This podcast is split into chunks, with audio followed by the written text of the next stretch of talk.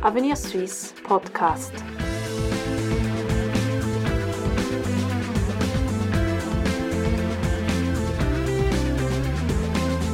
Herzlich willkommen bei Avenir Suisse, der liberalen Denkfabrik der Schweiz.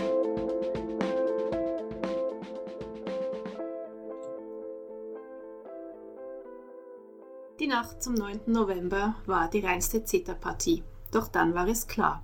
Donald Trump wird zum neuen Präsidenten der Vereinigten Staaten gewählt.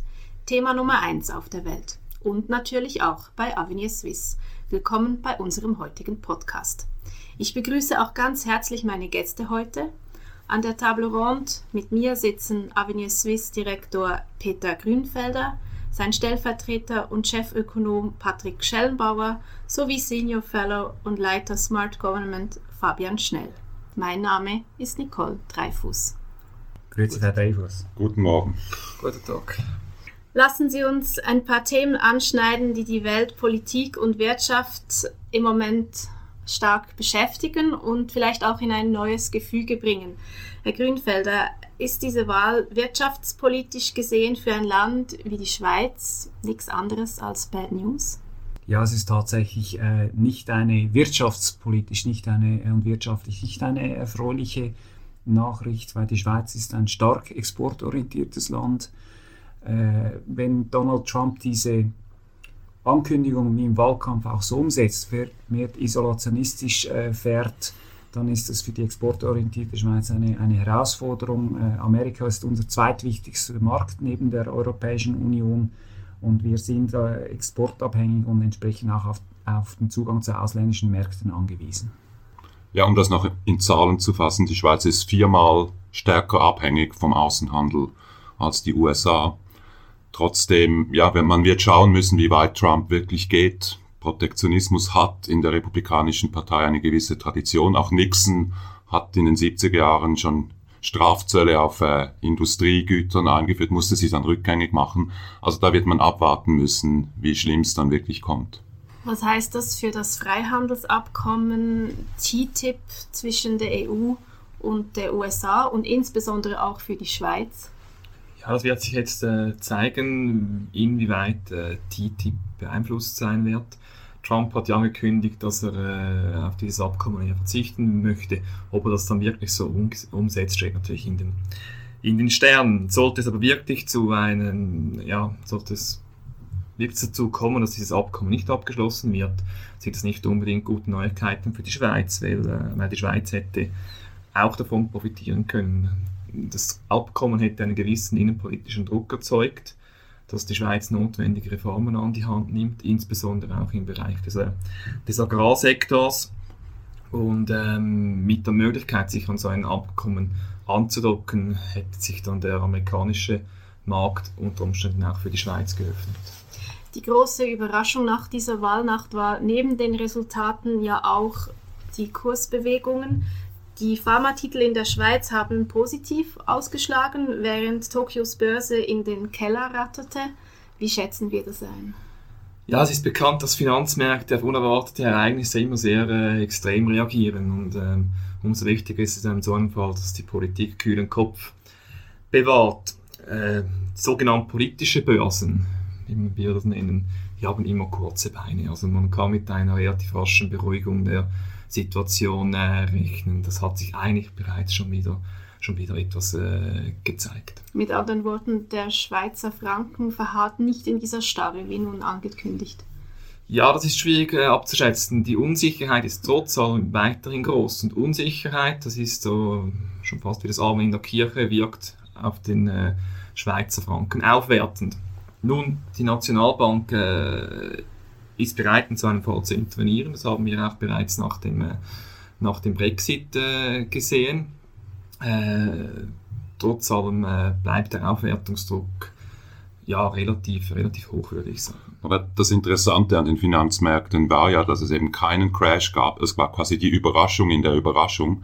Die Finanzmärkte haben das eigentlich sehr locker weggesteckt. Es gab Branchenverschiebungen. Pharma hast du erwähnt. Die Finanztitel schossen hoch. Exporttitel gingen eher runter, aber es gab keinen generellen Crash. Das ist für mich ein Hinweis, dass man eben nicht in Alarmismus verfallen sollte jetzt und das auch differenziert anschaut. Und was passiert mit dem Dollar? Es wird sicher längerfristig einen leichten Druck geben auf den Dollar, aber eben auch, wenn man die Devisenmärkte anschaut, bisher gab es keine Crash-Symptome. Also der Dollar ist zum Euro nur 2% gefallen. Das ist nicht wahnsinnig viel.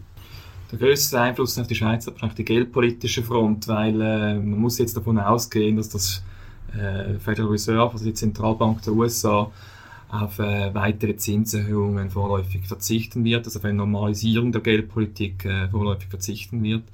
Das ist für die Schweizerische Nationalbank nicht unbedingt positiv, weil ähm, ja, eine Zinswende oder eine weiterführende Zinswende der USA hätte auch einen gewissen Druck vom, vom Schweizer Franken weggenommen und hätte den geldpolitischen Spielraum für die SNB erhöht. Aber gut, aufgehoben, aufgeschoben heißt nicht aufgehoben. Es könnte auch durchaus schlicht zu Fall sein, dass das sich jetzt nun, nun einfach um ein paar Monate verzögert und dann nachgeholt wird.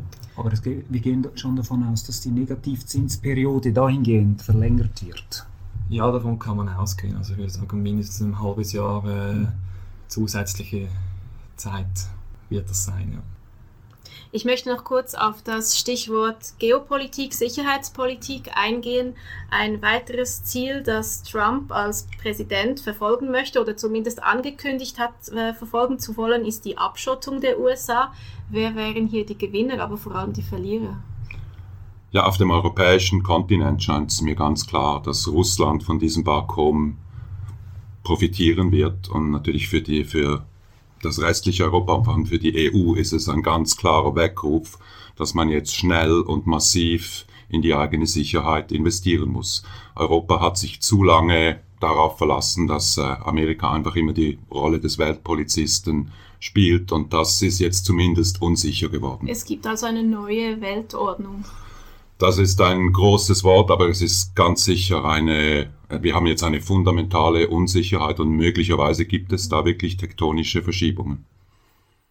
Wir können davon ausgehen, wenn Amerika sich vermehrt zurückzieht von seiner Rolle als Weltpolizist, dass äh, die asiatischen Länder, in ganz Asien, zu den Gewinnern gehören wird. Dort gibt es auch Zusammenschlüsse, vermehrt regionale Handelsabkommen, das heißt, Globalisierungsgewinner und die Globalisierung als solches wird nicht gestoppt, sie wird verlangsamt, möglicherweise aufgrund der amerikanischen äh, äh, neuen Ausgangslage.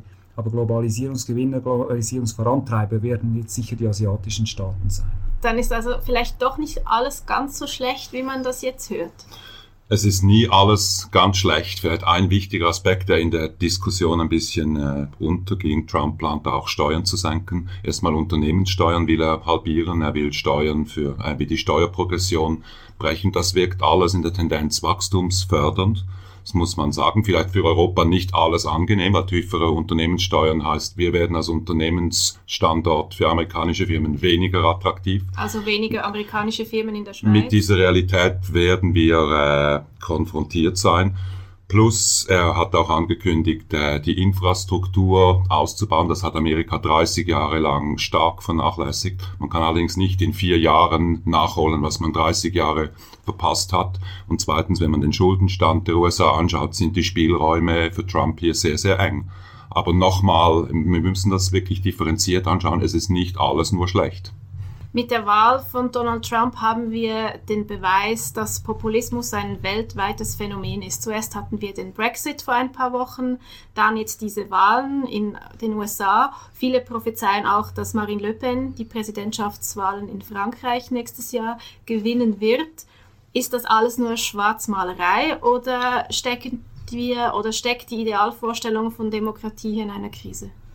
Ich glaube, wir müssen das ruhig und sachlich anschauen, aber wir müssen auch davon ausgehen, wir können davon ausgehen, dass die westlichen Demokratien jetzt aufgrund dieser, äh, dieses Entscheids in Amerika vor besonderen Herausforderungen stehen. Aber das muss zuerst äh, vertieft analysiert werden.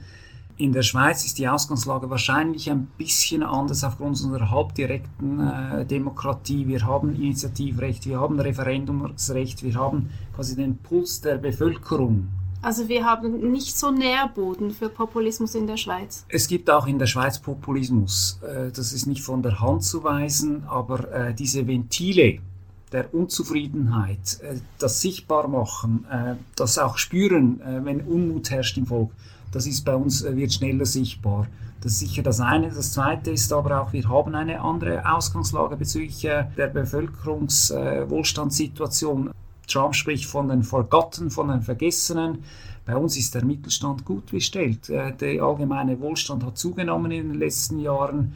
Das heißt, diese Erosion des Mittelstands, eben diese Unzufriedenen, gibt es bei uns in dem Ausmaß nicht. Also für die Schweiz bin ich eher zuversichtlich. Was mir aber Sorge bereitet, ist tatsächlich die Entwicklung in, in, in, Frankreich, auch wenn man die letzten Umfragen anschaut, wenn quasi unser westliches Nachbarland dann auch äh, eine Präsidentin allenfalls äh, wählen wird, die nationalistisch, populistischen Kurs fährt, äh, und Frankreich ist auch für uns ein äh, äußerst wichtiger Wirtschaftspartner. Dann haben wir eine besondere Herausforderung, die auch uns sehr noch direkter tangiert jetzt als als äh, was äh, diese Woche passiert. Das würde vor allem die EU in eine sehr, sehr schwierige Lage bringen. Also eben die Probleme für die Schweiz kämen dann nicht nur von Frankreich direkt, sondern das wäre wirklich, das wäre ein großer Unfall für ganz Europa. Was dann passieren würde, weiß niemand. Und ähm, Peter hat es gesagt, ja, wir sind in der Schweiz stehen wir dank unserer Institutionen eigentlich besser da. Es gibt diese Ventile.